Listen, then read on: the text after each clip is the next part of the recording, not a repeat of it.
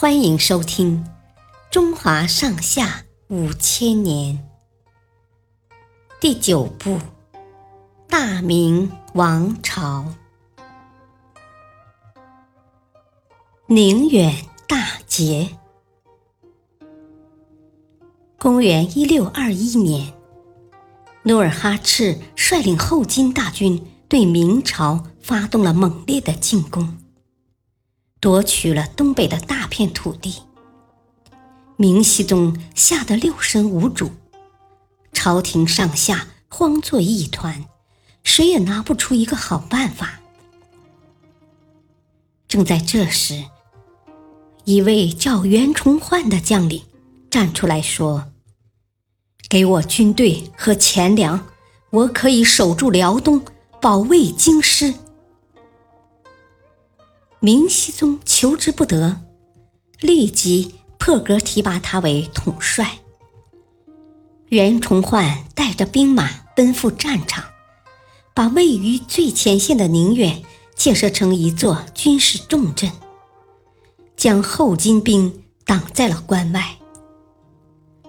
可是几年后，由于魏忠贤的阉党集团掌握大权，辽东许多地方的军事防务。被撤出，袁崇焕据理力争，最后只保住宁远一地。努尔哈赤瞧准这个时机，在公元一六二六年率军发起了进攻。他先派人给袁崇焕传话：“我带来三十万大军，宁远是守不住的。如果你能投降。”保你得到高官厚禄。袁崇焕毫不动摇说：“我决心死守宁远城，哪有投降的道理？”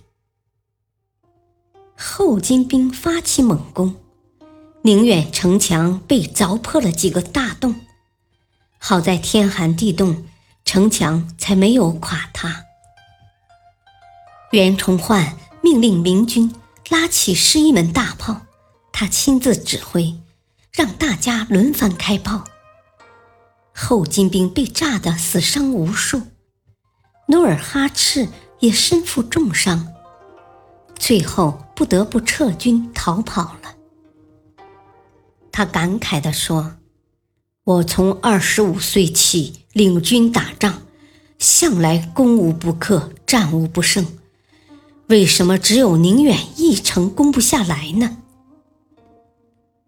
当年八月，努尔哈赤抱着深深的遗憾去世了。感谢收听，下期继续播讲大明王朝。敬请收听，再会。